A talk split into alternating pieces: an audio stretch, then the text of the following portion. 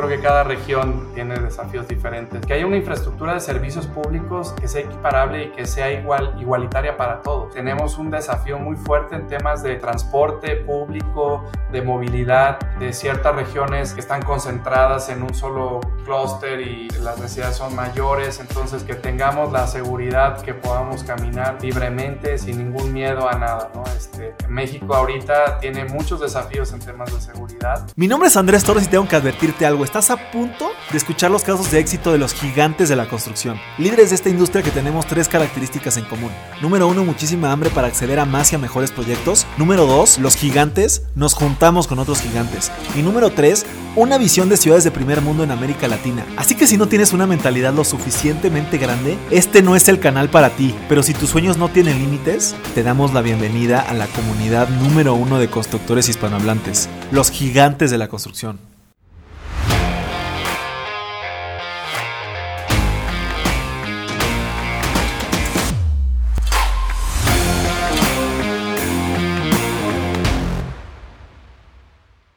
Mis gigantes, bienvenidos a un episodio más de este el podcast más importante de construcción hispanohablante. El día de hoy estamos eh, de manera virtual comunicados hasta Guadalajara, Jalisco, con nuestro amigo Bruno Martínez.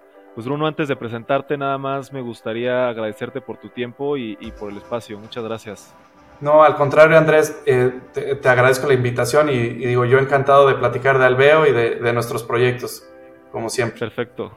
Perfecto, mi Bruno. Pues mira, eh, eh, como te había platicado, vamos a ir hablando un poquito de, en el orden cronológico de lo que ha sido tu carrera eh, profesional y, vamos a empezar con el pasado, ¿no? Yo sé que tú estudiaste finanzas en el TEC, también tienes una maestría en economía por, esta institución y has tenido otros, otros estudios en España. trabajaste por varios años en la Secretaría de Hacienda y Crédito Público. Eh, vi que también participaste por ahí en un G20, eh, estuviste ahí trabajando con la OCDE, eh, con el APEC, etc. También trabajaste en Finsol, que entiendo que es una empresa enfocada a los microcréditos, y a partir de 2013 te incorporaste como CEO de Grupo Alveo para posteriormente pues fundar lo que es hoy Alveo Capital y pues tener esta, esta noción súper enfocada en la construcción de espacios industriales.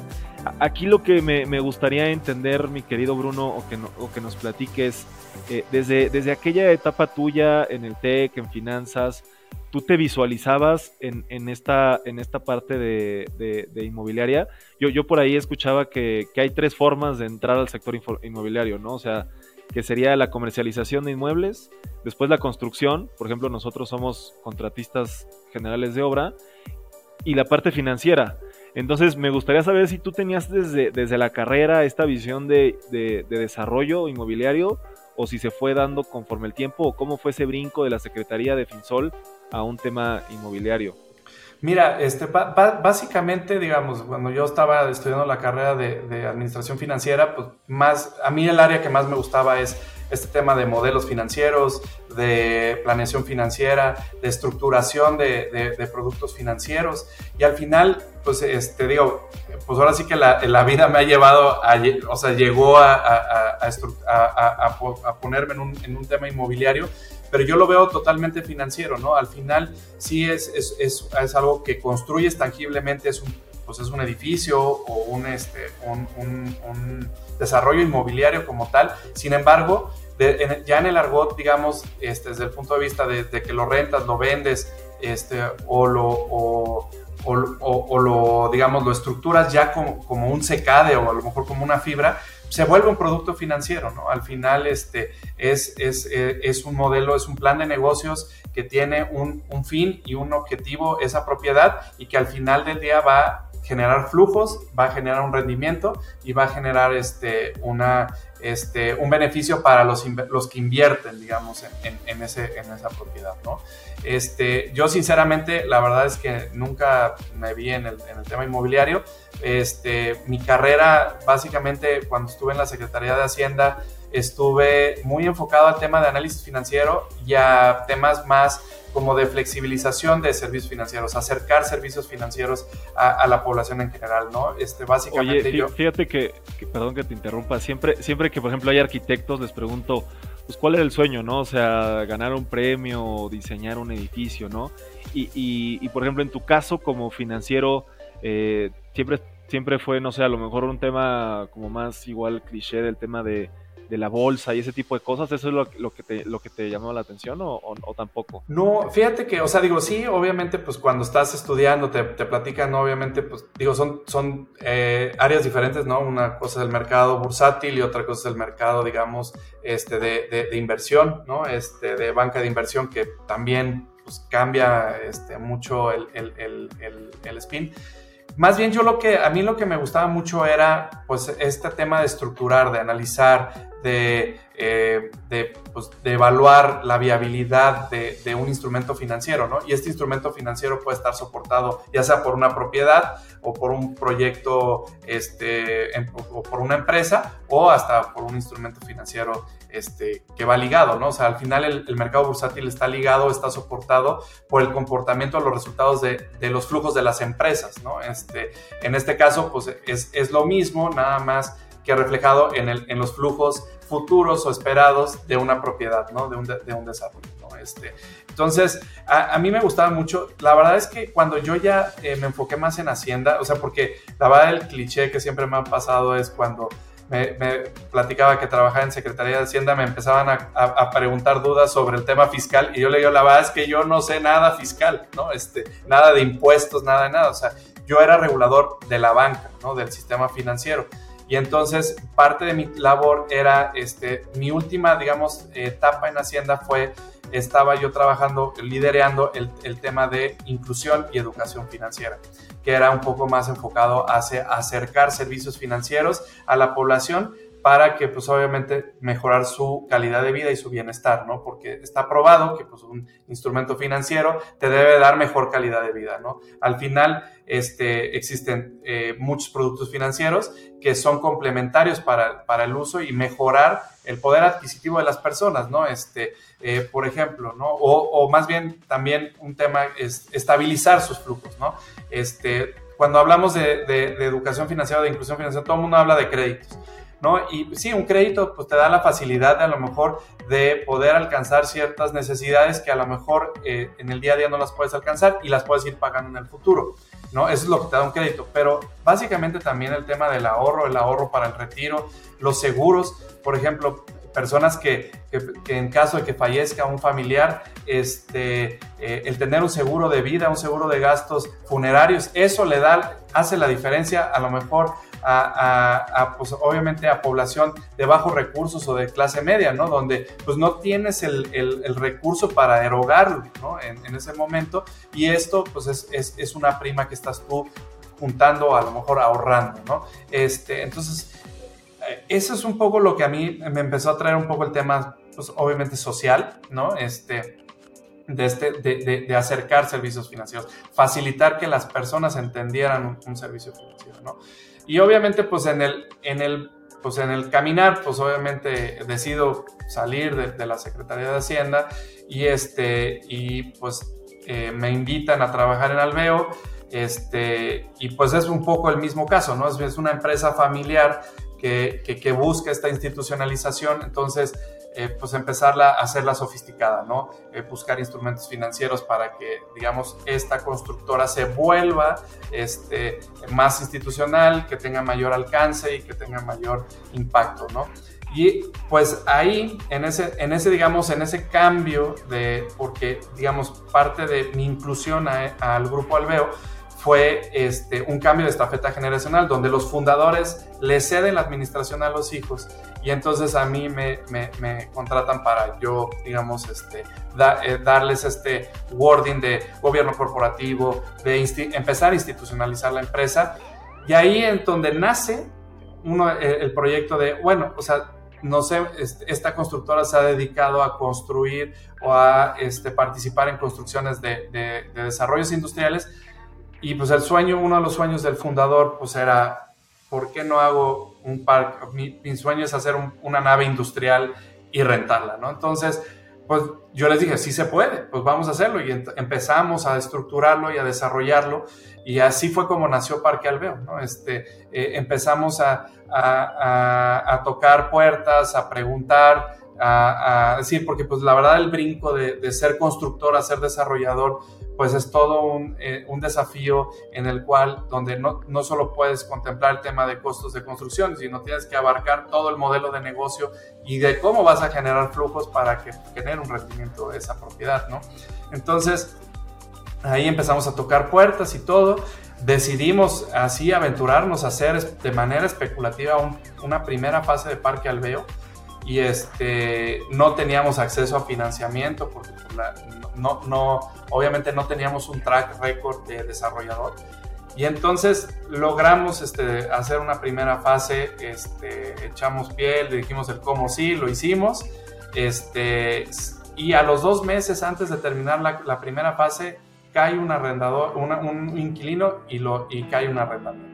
Y lo rentamos al 100% de esta primera fase. ¿no? Entonces, la verdad, este, una vez que ya está rentado, este, pues ahora sí se abren las puertas del financiamiento y pues nos da pie a que podamos este, hacer la siguiente fase del parque. ¿no?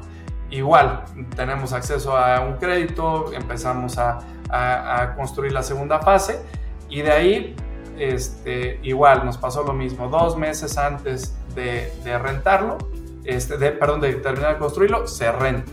Y entonces ya metimos una estructura financiera más, más compleja y pues se apalancó ya, el, se estabilizó el, el, el parque y lo, este, digamos, ya eh, metimos una estructura de financiamiento un poco más sofisticada con un secade y este, y obviamente, este, eh, digamos, ya está estabilizado. Actualmente el parque continúa 100% rentado y está, este, obviamente, eh, generando los flujos esperados que, que, teníamos previstos, ¿no? Y ahí fue donde, digamos, este, pues vimos esta oportunidad de por qué no lo hacemos a gran escala, ¿no? Y ahí es cuando eh, decidimos fundar Alveo Capital. Ok, ok, ok. Ahorita, ahorita seguramente hablaremos más de Alveo Capital. Nada más me queda ahí una duda porque yo me siento muy identificado con esto que me estás platicando. De que yo soy tercera generación de una empresa constructora. A, nosotros eh, trabajamos mucho en tema de edificación, no tan especializados en industrial, pero pues tenemos una planta debilitada de estructura metálica acá en el Estado de México. Entonces, eh, pues yo al ser tercera generación también me, me, llama mucho la atención ese tema de en su momento dar el brinco a ser desarrollador inmobiliario. Y, y, y mi pregunta en concreto, nada más para, para terminar esta, esta historia que me encantó, sería cuáles fueron los retos principales en esta transición, en esta institucionalización de Alveo Constructora, entiendo que así se llama. Este, ¿Cuáles fueron los principales retos, tanto de esta visión a lo mejor que del, fundador, eh, o si el fundador estaba propiciando esto y los hijos eh, empujaron, o fueron los hijos los que empujaron la visión, o, fue un conjunto, una membranza muy buena que se dio, o, o, o sea, tanto las partes positivas como las partes que fueron más complejas. obviamente, este, sí, o sea, todo, fue todo un desafío, ¿no? Este, la verdad es que, este, digamos, el, digamos, la constructora es Ramel Constructora, en ese momento todavía no era Grupo Aldeo, ¿no? Este, esta, esta constructora tiene más de 30 años de, de, pues, de, de existir y y pues ha, construido, pero sí era un tema de empresa familiar, ¿no? O sea, y digamos, tú sabes bien que las, las prácticas de una empresa familiar este, pueden ser complejas para brincar a ser una empresa más institucional, más de gobierno corporativo, y, y, y, esto pues obviamente implica desafíos, ¿no? Este, obviamente el, el, fundador decide este, retirarse, ¿no? Y le cede la estafeta a los hijos y los hijos empiezan pues con ideas y todo. Y eh, aquí yo creo que el, punto medular que, que, hizo que pues obviamente fuéramos desarrollando y después ir seccionando este, cada área de negocio, este, porque digo, Ramel Constructora sigue existiendo, sigue trabajando para, para este, eh, pues obviamente el, eh, para, otros este, desarrolladores o para otras obras, ¿no?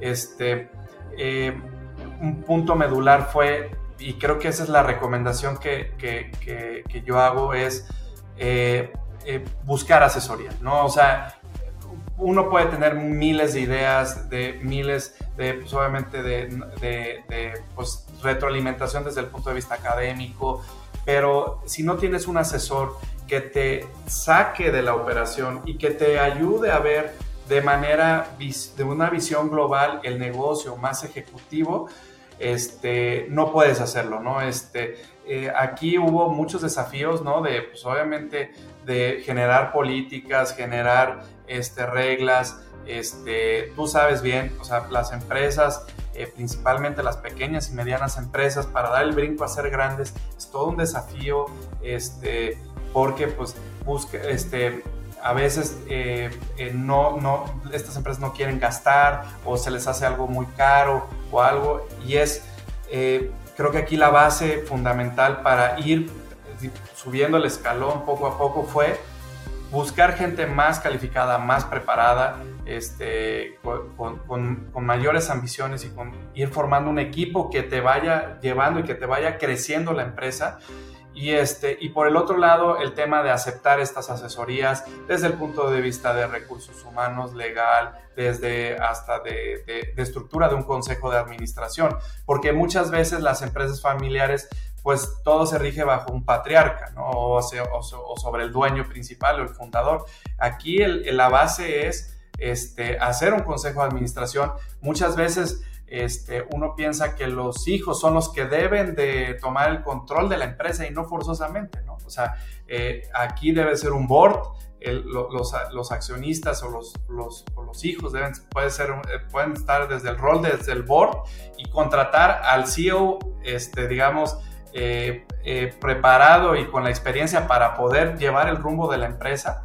Este, y por el otro lado, este, este, tener un, este, claro que pues te vas a regir ya por políticas y, por, y, pierdes, digamos, esta concentración de poder que puede haber en, en, las empresas familiares, ¿no? Este, yo siempre he dicho que una empresa, este, es como un hijo, ¿no? Lo educas, lo vas llevando, pero al final lo tienes que soltar. ¿Y, cómo lo sueltas? Con esto, con, políticas, con eh, un proceso de gobierno, de, gobierno corporativo, un plan de sucesión, este, que por ejemplo, para ser un, un inversionista institucional, si te pregunta esto, oye, tienes un plan de sucesión, ¿qué pasa si, si por ejemplo, yo como CEO eh, mañana ya no estoy o me muero? O sea, eh, aquí el objetivo es que Alveo Capital siga existiendo, Entonces, este, eh, ese, es un poco el, desafío, ¿no? Y sí, puedes tener a veces avances muy, muy rápidos y luego pues, un retroceso y luego así, es un estilo y afloje, pero creo que al final, si tenemos la, consistencia y la perseverancia y la convicción de todos los involucrados, este, llámese los fundadores y los hijos, que estén alineados, creo que, al final es un resultado que puede funcionar, que puede ser a, la vez un poco, eh, eh, pues muy de mucho, de mucho tiempo de batalla, pero al final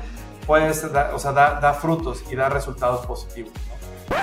Mis gigantes, aprovechando que están escuchando este episodio del podcast, los quiero invitar a la próxima masterclass gratuita que voy a dar sobre prospección de ventas B2B a través de LinkedIn. Este método le llamo el embudo de gigantes y es la metodología que yo utilizo para conseguir entrevistas con tomadores de decisiones de la industria de la construcción. Si quieres acceder a la masterclass, te dejo el link en la descripción de este episodio o vea nuestra cuenta de Instagram como Gigantes de la Construcción. Ok, ok, me, gusta mucho Bruno, pues la verdad es que sí, sí me quedo con, con con una visión interesante de, lo que se puede hacer con, con esta parte de institucionalizar, gobierno corporativo y todo lo que nos estás platicando. También me quedo con esa parte de que se le hacen muy caro muchas cosas, porque a veces no entendemos que crecer cuesta, ¿no? Y, y, bueno, ya entendiendo eh, pues toda la labor que has hecho en Alveo y pues la parte anterior en, la parte de finanzas que nos platicabas igual como con, con mucha pasión, eh, me gustaría que, pasáramos pues, un poquito más al presente, ¿no? Lo, que hace actualmente ya como, como Aldeo Capital, eh, después de toda esta transición. Eh, me, llamó mucho la atención que mencionan mucho en su página que obviamente ustedes le rentan sus, naves industriales a empresas AAA. Y a mí me llama la atención porque nosotros, a nosotros también nos gusta únicamente trabajar con, con empresas AAA, ¿no? Porque, bueno, con, con gobierno o con empresas AAA, porque tienen sus procesos de contratación de obra, en nuestro caso, pues muy bien definidos, ¿no? Eh, me, gustaría en el caso de ustedes, cuáles son las, las ventajas eh, o, las desventajas de trabajar con, con, empresas AAA y, y, por qué es esto que lo, que lo mencionan mucho ahí en su, en su página web. Sí, mira, la verdad es que obviamente el mercado industrial pues es un mercado de, totalmente de, empresas de manufactura, de logística, este, que requieren un espacio, ¿no? Este, para pues, ya sea almacenar o para producir, ¿no? Este, obviamente para nosotros el trabajar con empresas AAA, por un lado nos exige a tener ciertos estándares, cumplir ciertas metas y obviamente tenemos que implementar mucha infraestructura que ellos demandan, ¿no? O sea, capacidad de, este, energía eléctrica, este, obviamente que tenga un sistema contra incendios que pueda mitigar, que, tengamos un servicio de seguridad, que, tenga todos los estándares que ellos necesitan para poder operar, ¿no? Este, todas las empresas AAA tienen, se, se, rigen bajo estándares, bajo normas, entonces que tienen que cumplir para atender a sus clientes, ¿no? Entonces, eso es lo que básicamente también nos ayuda también como a institucionalizarnos, parte de la institucionalización. Ah, ahí me, queda una duda, perdón Bruno.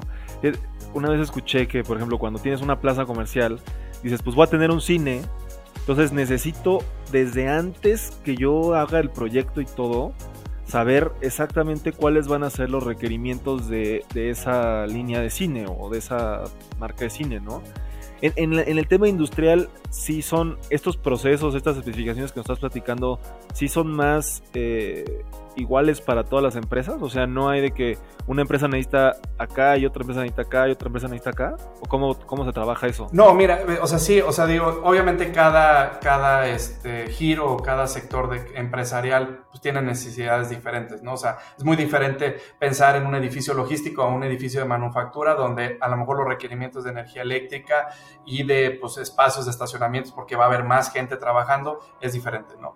Aquí, ¿qué es lo que pasa? Este, obviamente ahorita, pues el, el, sector industrial, este, pues digamos, es el rockstar del, del sector inmobiliario ahorita, digamos, eh, digámosle así, porque pues, obviamente a, a, raíz de la pandemia, a raíz de todos estos cambios que ha habido, este, desde el punto de vista de la guerra comercial entre Estados Unidos y, y, este, y China y el tema de, de este, del Tratado de Libre Comercio, pues está fomentando a que muchas empresas y empresas grandes que vengan, vengan a manufacturar o vengan a almacenar este, sus productos aquí en México porque pues obviamente van hacia el consumidor final que es el, pues, obviamente pues el, el, consumidor por excelencia mayor es Estados Unidos, ¿no?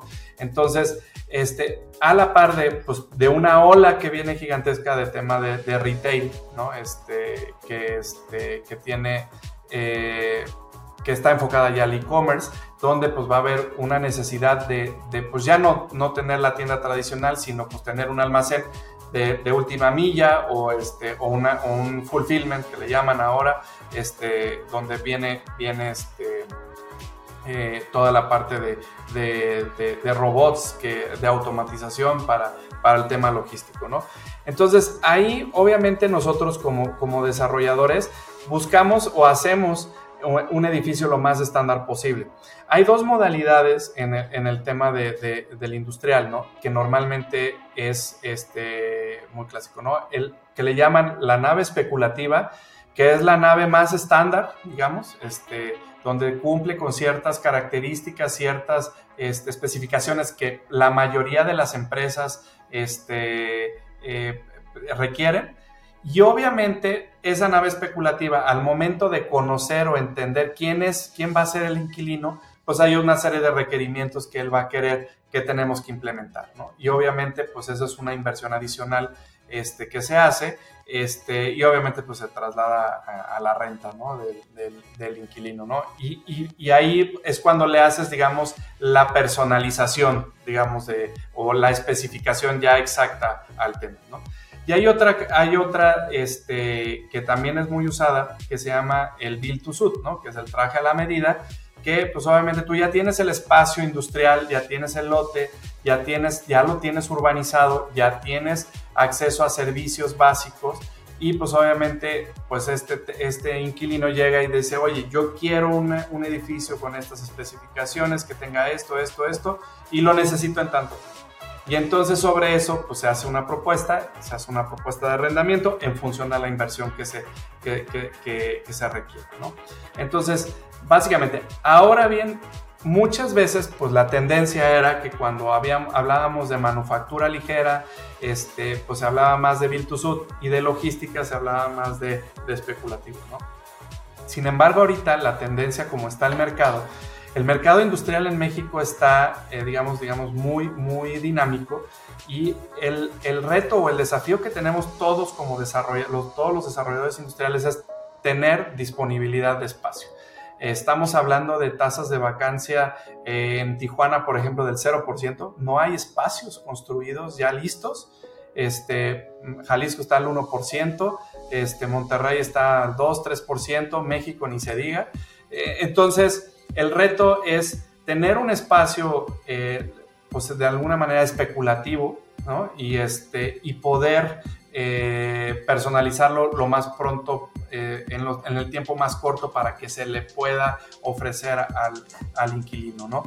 Que, que, ese es el problema, ¿no? O sea, ya el inquilino llega y dice, oye, necesito un espacio de 20 mil metros cuadrados este, en, dos meses, ¿no? Entonces, para un build to suit es prácticamente imposible hacer un suit en dos meses, ¿no? Entonces, este, lo que estamos tratando de hacer y la estrategia particular en este caso de Alveo Capital es tener algo que le llamamos y que ahora les, este, yo así le llamo, la verdad es que este, no hay otra que es el spec to suit, ¿no? O sea, tener un espacio especulativo eh, y que pueda ser personalizable para los inquilinos, ¿no? Entonces, este, eh, que venga, ¿no? Por ejemplo, ahorita estamos desarrollando un primer edificio en, Campus Industrial Santa Rosa de 40 mil metros cuadrados, este, con la posibilidad de que tenga andenes cruzados, este, o andenes nada más frontales, que tenga ciertas capacidades de energía eléctrica, que tiene cierta altura, cierta resistencia en los pisos, este,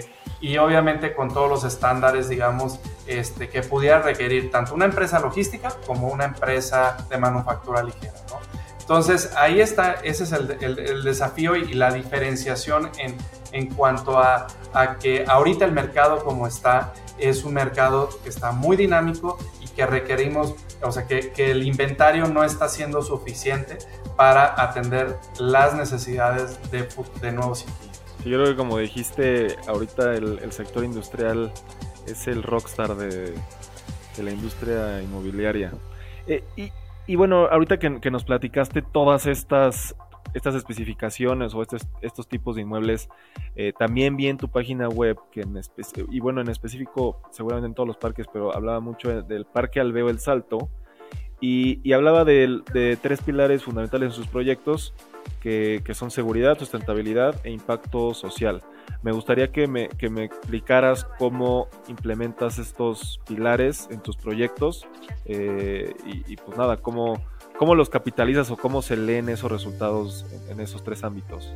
Perfecto, sí. Mira, este, obviamente sí, como, como bien decimos, el, el tema de, de, este, para nosotros, esos tres pilares son súper importantes. Son, digamos, estos pilares se rigen son los que rigen la selección de un proyecto o del desarrollo de un proyecto. O sea, todos nuestros proyectos tienen que tener estos tres pilares y digo, o sea, obviamente hay uno que, pues, por ejemplo, el tema de seguridad, que es, pues, ese es de cajón, ¿no? O sea, ese, ese no puede, o sea, tiene que ser estándar para, para todos nuestros parques. nosotros lo que buscamos con el tema de seguridad es que, pues, estamos buscando ser los parques más seguros de México. Este, tenemos ahí una estrategia ahí con, con una empresa libanesa este, experta en seguridad que, que, está establecida en México desde hace más de 20 años y pues buscamos que el, el, parque sea seguro en todos, los, en todos los ángulos, ¿no? O sea, cuando muchas veces suena trillado, pero cuando hablamos de seguridad todo el mundo piensa de seguridad patrimonial. Y no, o sea, el, el, el, parque tiene que tener estándares de seguridad y protocolos también de seguridad accidental, de seguridad en caso de un desastre natural eh, y obviamente pues también el patrimonial, ¿no? Nosotros estamos poniendo en principalmente en campus industrial ya una infraestructura muy robusta este, de, de, de, seguridad, inclusive también ya estamos adicionando el tema de seguridad sanitaria, ¿no? Este, para minimizar el riesgo, ¿no? Estamos poniendo ahí cámaras térmicas al acceso de, de, del parque para identificar quienes tienen pues, este, eh, temperatura alta, ¿no? Y que pudiera ser un riesgo, ¿no? Este, no, no, es, o sea, no, es, no es una garantía, digamos, que la temperatura se rija al tema, por ejemplo, ahora del COVID, este, pero este, tenemos esa, ese, ese, nuevo sistema y un sistema de reconocimiento de, facial, inclusive con el cubrebocas, donde te reconozca facialmente y pues mantengas en todo tiempo el cubrebocas y no tengas un riesgo o minimices el riesgo de, este, de digamos, de, de, un contagio, ¿no? Este, obviamente, pues habrá ciertos protocolos que nosotros estamos ligando y que, estamos, y que tendremos que armonizar con nuestros este, inquilinos una vez que tengamos claro quién es el inquilino, ¿no? Este, y obviamente, pues trabajar ahora sí que en equipo para homogenizarlo y cumplir con sus estándares, ¿no? Y en el tema particularmente de, patrimonial estamos trabajando en una certificación que se llama este, Parque Seguro, este, que es el de la AMPIP, este, por la Asociación de Parques Mexicana de Parques Industriales Privados. Este, eh, esta certificación lo que busca es que nosotros como parque podemos ofrecer nuestra infraestructura y nuestros protocolos están este, adaptables a cualquier certificación que requiera un tenant, ¿no? Este, los inquilinos normalmente, por ejemplo, los de exportación, requieren ciertas certificaciones como el caso de la OEA o el CityPad, donde tienes que tener ciertos protocolos de seguridad para que los productos que llegan a Estados Unidos sean seguros, ¿no? Entonces, este, obviamente, este, esta certificación de parque seguro, nosotros no nos podemos certificar como CityPad, nosotros nos certificamos como parque seguro y estos, e, esta, esta certificación quiere decir que está acorde a las necesidades de otras certificaciones, que ahí es donde se, certifican los inquilinos. ¿no? Digamos, ese es el bloque de seguridad.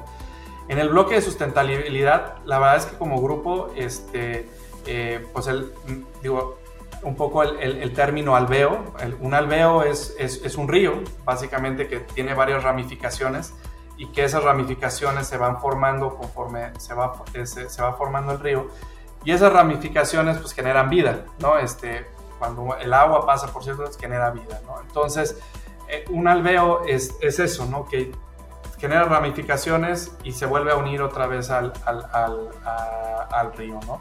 Y este, pues tiene dos simbolismos, ¿no? Uno tema es que pues, genera vida y al generar vida tiene que estar tiene que ser armónico al medio ambiente, tiene que ser inclusivo al medio ambiente, no puede ser un, un desarrollo donde llegues y seas invasivo con el medio ambiente.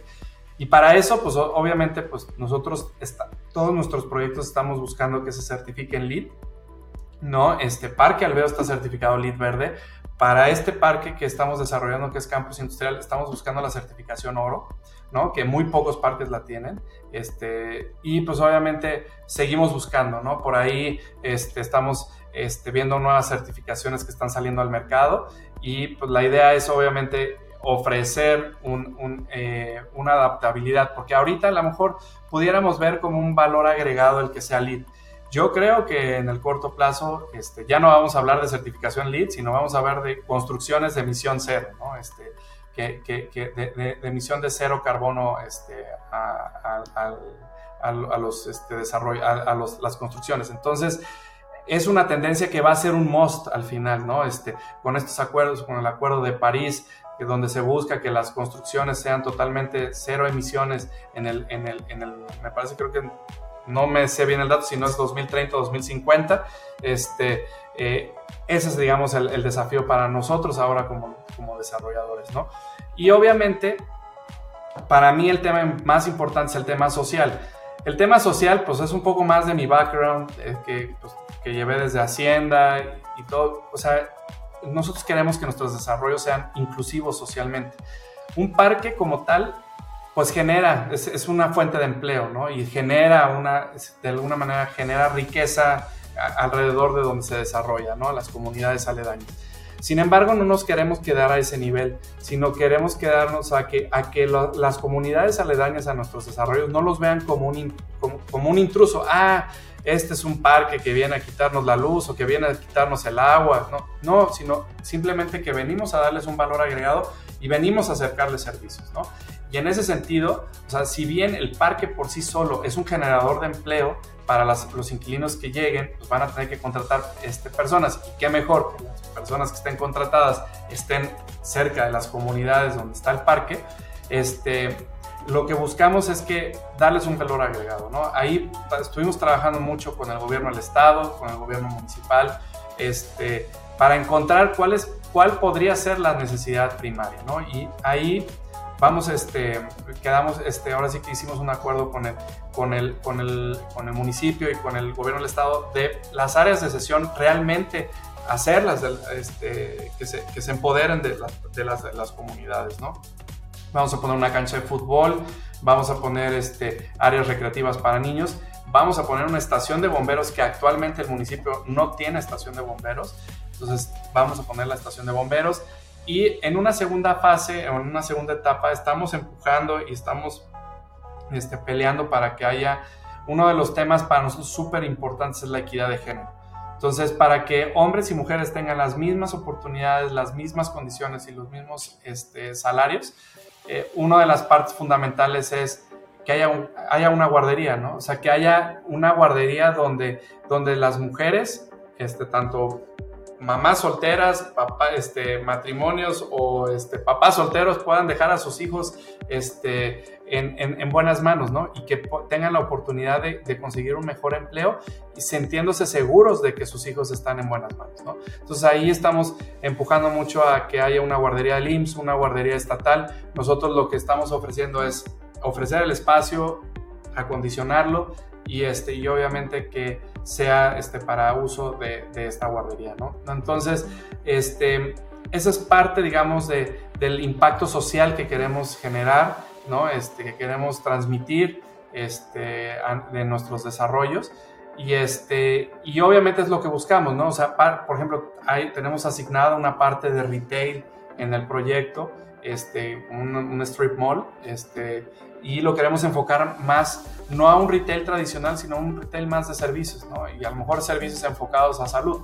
Unos, no sé, este, laboratorios clínicos, gimnasio, este, de bajo costo, este, eh, una farmacia, eh, a lo mejor unos consultorios virtuales que puedan llegar doctores. No sé, estamos ahí explorando y analizando que, cómo podría funcionar ese espacio de retail, pero es, es, lo que queremos dar, o sea, cuando vean, digan, ah, pues campus industrial es, es parte de la comunidad, ¿no? O sea, no es un intruso, no es alguien que ya viene a quitarnos el agua o, el, o, el, o la energía eléctrica o ya nos vienen a contaminar, ¿no? Este, no, no, es el, el, trato es generar, generar un desarrollo que sea inclusivo socialmente, sustentable y que sea seguro también, ¿no? Para nuestros clientes. Pues me gusta mucho, mi querido uno, te, felicito y creo que sí eh, cada vez más eh, desarrolladores, más constructores y en general la sociedad deberíamos estar pensando en, en, esa, en esa inclusión social y obviamente también en la parte de seguridad y de sustentabilidad. Y, la cuarta pregunta, y ya estando casi, casi al final, eh, me, me, llamó la atención ahí que vi en tu página que, que estás afiliado a cámaras estadounidenses y cámaras green, canadienses y me gustaría saber cuál es el origen de los fondos de sus proyectos actualmente, ¿no? Entendiendo que al principio comentaste que no tenían acceso a tantos créditos y que han ido institucionalizando este proceso de captación de capital y me gustaría saber hoy eh, cómo, cómo es el proceso para acceder a un fondeo más institucional, ¿no? Inclusive, no sé si fuera del aire o ya aire mencionaste un tema de fondos eh, de pensión que creo, por lo que yo entiendo, son los más complejos, ¿no? Entonces, pues me gustaría que me platicaras un poco de eso. Sí, mira, este, básicamente, eh, digo, la afiliación a las cámaras, obviamente, pues es que queremos tener presencia, este, normalmente las empresas de manufactura y las empresas de, logística, este, pues eh, tienen su origen en Canadá y en, Estados Unidos, este, entonces buscamos este, ser miembros eh, o estar afiliados a estas cámaras para, pues obviamente, eh, ofrecer nuestros, este, nuestros espacios y nuestros desarrollos y obviamente también este, pues tener este, eh, este digamos, acercamiento a, las empresas, ¿no? Este, obviamente eh, el, tema ya de fondeo institucional, este, nosotros cuando decidimos fundar Alveo Capital en el 2017, este, uno de los, buscábamos tres, tres componentes que tenía que tener ese socio, ¿no? Este, que buscáramos, ¿no? Uno, pues que fuera institucional, este, que fuera, eh, que, nos, que, que, que, sí tuviera esta fortaleza financiera, pero este, también que nos, de alguna manera, nos educara como empresa a irnos moviendo a ser más institucionales, con, con, con, políticas de gobierno corporativo, con procesos este, para la selección de, de, los, de nuestros desarrollos, generar transparencia, generar confianza a, a, nuestros este, inversionistas. Y por, el, y por el, el, tercer, el segundo pilar, pues obviamente es que tuviera la fortaleza financiera para poder hacer eh, estos desarrollos a gran escala que pues, requieren una inversión muy fuerte de, capital inicial para poder este, desarrollar estos proyectos. Y por el otro lado, este, que tuviera esta filosofía igual, ¿no? De este tema social, este, de sustentabilidad, todo, ¿no? Y ahí, pues mira, la verdad es que cuando fundamos Alveo Capital, los dos años siguientes decidimos hacer un roadshow por todo Estados Unidos, este, buscamos, o sea, y ahí es donde vuelvo otra vez al, al tema este, inicial de buscamos asesores que nos acercaran a, estos fondos, que pudiéramos entender, o sea, que, pudiéramos hablar el mismo idioma este, eh, de, requerimientos desde el punto de vista de, qué es lo que necesitas para acceder a este fondeo. Y por el otro lado, este, este, pues recorrimos prácticamente Estados Unidos este, y Canadá. Y, este, y pues por ahí de mediados del 2019 llegaron, llegaron dos fondos este, institucionales, un fondo de la región de Calgary que es, este, que es eh, eh, de pequeños inversionistas este, de, de, esta región. Y el otro que sí es un fondo de pensiones más grande, este, donde pues obviamente eh, buscan invertir en desarrollos inmobiliarios y que pues obviamente tiene una presencia a nivel mundial y que pues obviamente también compartir esta filosofía, ¿no? Este, yo te puedo decir, no es tan bonito, o sea, no es, no es todo bonito, digo, hay sus desafíos, ¿no? Este, primeramente, pues un choque cultural, ¿no? O sea, este, la filosofía o, la idiosincrasia mexicana es muy diferente a la idiosincrasia este, canadiense, ¿no? Este, entonces ha habido ahí un proceso de adaptación de, de, de, choque cultural. Y por el otro lado, pues acatar y seguir las reglas, ¿no? Este, que nos piden, ¿no? Y este, en, este, en el caso particular de nosotros ha sido un poco complicado este, eh, el, proyecto inicialmente porque se, se, vino la pandemia, entonces eso generó pues, otro, otros, otros desafíos y otras, otros este, temas que tuvimos que resolver, pero ahí básicamente, pues trabajando en equipo, tanto nuestros socios inversionistas como nosotros, lo sacamos a flote y lo sacamos adelante, ¿no? O sea, este, creo que, creo que eso es básicamente hacer, obviamente yo creo que, pues el poder acceder a estas fuentes, este, creo que tiene mucho que ver el, el tema de estar dispuesto a este, transparentar tu información, a hacer bien las cosas, este, a a tener muy claras las reglas del juego desde un inicio, a tener este, los asesores correctos para desde el punto de vista legal, desde el punto de vista fiscal, desde el punto de vista este, constructivo, este, minimizar todos los riesgos de conflictos de intereses. eso es lo que yo creo que ese es el, el, el punto medular para que un fondo se acerque. Obviamente, de cajón tienes que tener un track record, tienes que tener una experiencia, tienes que tener que ellos tienen que tener evidencia de que lo puedes hacer y que lo puedes cumplir. Y ahí pues obviamente nos ayudó pues el track de la constructora que tenía más de 30 años y por el otro lado también este, el tema de que ya teníamos un parque industrial y que ya estaba rentando. ¿no? Entonces creo que eso es, es, digamos, ir por la historia, digamos, contar la historia como es este, y pues seguir el camino como debe de ser, ¿no? Este, eh, creo que esos, esos son los, los, puntos medulares para que un fondo institucional o un inversionista institucional se voltee a ver y diga, ah, este, sí me interesa invertir contigo, ¿no? Este, ahorita, particularmente el, el sector inmobiliario ha sido muy golpeado, ¿no? O sea, este, obviamente el más resiliente es el, el industrial, ¿no? Sin embargo, pues tienes un tema de hoteles, tienes un tema de oficinas, tienes un tema de residencial que pues apenas empieza otra vez a tomar su rumbo y, eso, y que también pues, le afecta de alguna manera colateralmente al industrial, ¿no? O sea, este, eh, entonces, este, creo, que, creo que ese es el, el, desafío. Obviamente también, este, pues eh, hay que remar contra corriente, pues la verdad es que luego a veces los temas políticos sí pueden influir en, en, las inversiones, ¿no? Este, eh, el, cambio de, de, una estrategia de política pública este, puede, pues, generar aversión o generar propensión a la inversión extranjera, ¿no? Entonces, este, creo que es lo que también tenemos que tener claro, tenemos que tener en, cuenta eso, ¿no? O sea, no solo es lo que tú hagas, sino también que las condiciones existen, ¿no? Entonces, creo que ahí está el desafío y, este, y pues digo, nosotros la verdad estamos muy agradecidos y muy contentos con nuestros inversionistas porque han sido, la verdad, se, este, han, nunca han dicho no y nos han apoyado en todo momento, incluyendo con la pandemia, ¿no? Eh, ah, digamos, imagínate marzo, abril, que apenas empezaba la pandemia y que no sabíamos para cuándo, ¿no? o, qué pasaba, o qué, cómo, cómo iba eh, eh, a, desarrollarse el virus, ¿no? Y aún así seguíamos trabajando, seguíamos avanzando, seguíamos avanzando en el proyecto y lo seguíamos este, trabajando en la parte de arquitectónica y de permisos y de licencias y todo. Entonces, este, fue un trabajo muy duro, muy, muy enfocado, pero que tuvo que ser en equipo. O sea, no pudo, o sea, no pudo haber sido, a ver, Alveo fue el que lo hizo o los fondos, no, no, fue un trabajo alineado y coordinado y en equipo. Y eso es lo que yo creo que también este, ayuda, ¿no? Este, y ser muy claro con las cosas, ¿no? Este, muy transparente.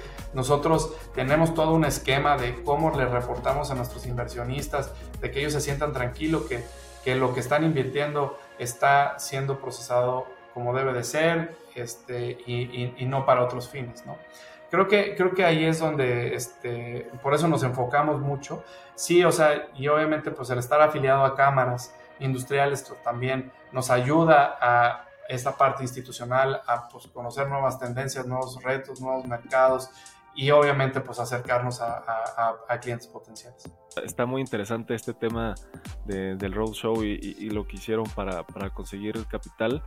Me, llamó mucho la atención esa parte. Pero, pero pues me gustaría que nos platicaras un poquito qué, es lo que sigue para, ustedes en Alveo Capital. Eh, entiendo que ahorita están concentrados en, el estado de Jalisco, están pensando ya empezar a diversificarse también en zonas geográficas. Eh, 100% siempre van a estar enfocados en industrial o también van a querer incursionar en algún otro, en algún otro tipo de inversión. Platícanos un poquito qué, qué sigue para la empresa. Mira, este, ahorita estamos enfocados obviamente en este primer proyecto que es Campus Industrial Santa Rosa. Este, nuestro objetivo en cinco años es eh, convertirnos en el desarrollador institucional que representa Jalisco.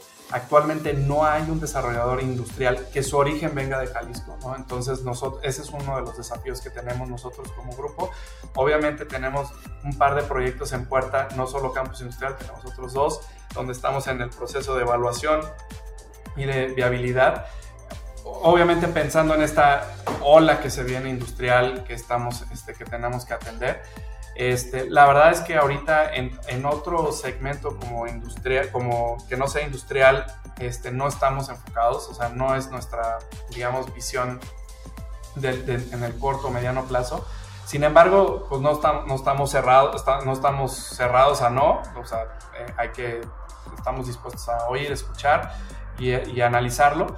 Y este, eh, sin embargo, pues nuestro expertise es industrial, nos gusta mucho el industrial y eh, nos sentimos cómodos en, en ese sector. Y obviamente, pues lo que, lo que buscamos es, una vez que estemos consolidados como, como el desarrollador institucional de Jalisco, empezar a, a movernos este, en otros estados, ¿no? incursionar en estos estados, obviamente con la misma filosofía que tenemos de seguridad, sustentabilidad e impacto Perfecto, Bruno. Pues, pues les deseamos, les deseamos todo, todo el, éxito del mundo. Y, pues tenemos una pregunta bonus con la cual terminamos todos los episodios, mi querido Bruno. Eh, yo tengo el objetivo de construir la primera ciudad perfecta en la historia de la humanidad, una ciudad 100% inteligente, 100% sustentable y en América Latina. Me gustaría saber desde toda tu experiencia financiera y también esta parte de desarrollo industrial, ¿cuáles crees que tendrían que ser las características de una ciudad perfecta o que se pudiera denominar perfecta? Híjole, está, está complicado, pero digo, obviamente este, yo creo que cada región este, tiene, tiene desafíos diferentes, ¿no? Este, cada sector. Yo creo que lo, importante de, tiene que ver con la infraestructura, que haya una infraestructura de servicios públicos este, que, que, sea este, que, sea equiparable y que sea igual, igualitaria para todos, ¿no? O sea, este, tenemos un desafío muy fuerte en temas de, de transporte público, de movilidad, este, de, de ciertas regiones este, que están concentradas en un solo clúster y, y, este, y pues ya las, las necesidades son mayores, entonces eh, pues esta expansión, digamos, este, de, de infraestructura es, puede ser el problema, ¿no? Yo creo que la, la, base es que la infraestructura que se tenga este, sea este, totalmente igualitaria y obviamente en cuanto a reglas, que pues que, que, sea segura, ¿no? O sea, que, que, tengamos la seguridad, que podamos caminar libremente sin ningún sin ningún miedo a nada, ¿no? Este, México ahorita tiene muchos desafíos en temas de seguridad y creo que este, sí se puede hacer, o sea, sí se puede hacer un cambio, ¿no? Este, entonces, yo creo que ese es lo, primordial. Obviamente, pues que tengamos, este, que, tenga acceso a servicios, que tenga, que, todos los, este, los espacios sean fáciles de, de, de, de empoderarse la gente, ¿no? De que se sienta parte de, ¿no? de la ciudad.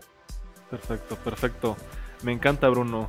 Eh, pues no sé si tengas algún algún medio de contacto que te gustaría que te gustaría dejar, no sé si directamente la página web de la empresa, algún correo, alguna alguna red social, no sé lo que tú gustes. Sí, no, bueno, este digo, me pueden contactar vía LinkedIn, este, pues, este con Bruno Martínez, ¿no? Este, si quieren saber algo más de Alveo Capital o quieren este, ofrecer algún servicio para Alveo Capital, este, o algún inquilino quiere rentar un espacio de Alveo Capital, nos pueden contactar este en, la página web, ahí están nuestros medios de contacto, ¿no? Este, contacto arroba este, alveocapital.com este, y están nuestros teléfonos, ¿no? Este, con mucho gusto los, los, atendemos. Este, yo sí te puedo decir, todos los mensajes que recibo de LinkedIn, todos los contesto, ¿no? Entonces, este, eh, sí, sí, este, eh, digamos, es un buen medio para, para, para contactarnos. De lujo, de lujo. Pues sí, yo, yo soy el, claro ejemplo de ello y por eso estamos aquí el día de hoy. Eh, de hecho, ahora quiero hasta explicar un poco cómo, cómo utilizo yo LinkedIn para, para, ese tema de hacer entrevistas y todo lo que hago en redes sociales. Eh, pero pues ahora sí que, que, Bruno, pues muchas gracias por tu tiempo. Acá nos gusta siempre decir que ya lo eras, pero que el día de hoy te queremos proclamar un gigante de la construcción. Muchísimas gracias por, por tu tiempo. Muchísimas gracias, ¿no? Y estoy a sus órdenes. Este, a mí siempre me encanta hablar de, de Alveo y, y, y, sobre todo de las cosas buenas que tiene México, porque a veces nos enfocamos en las malas, pero México es un país que tiene todo y que, y que va a crecer en el, en el futuro, tiene un, un, un, futuro muy próspero. De lujo, Bruno. Pues muchas gracias a los fans que nos escuchan y nos vemos muy pronto con un episodio nuevo.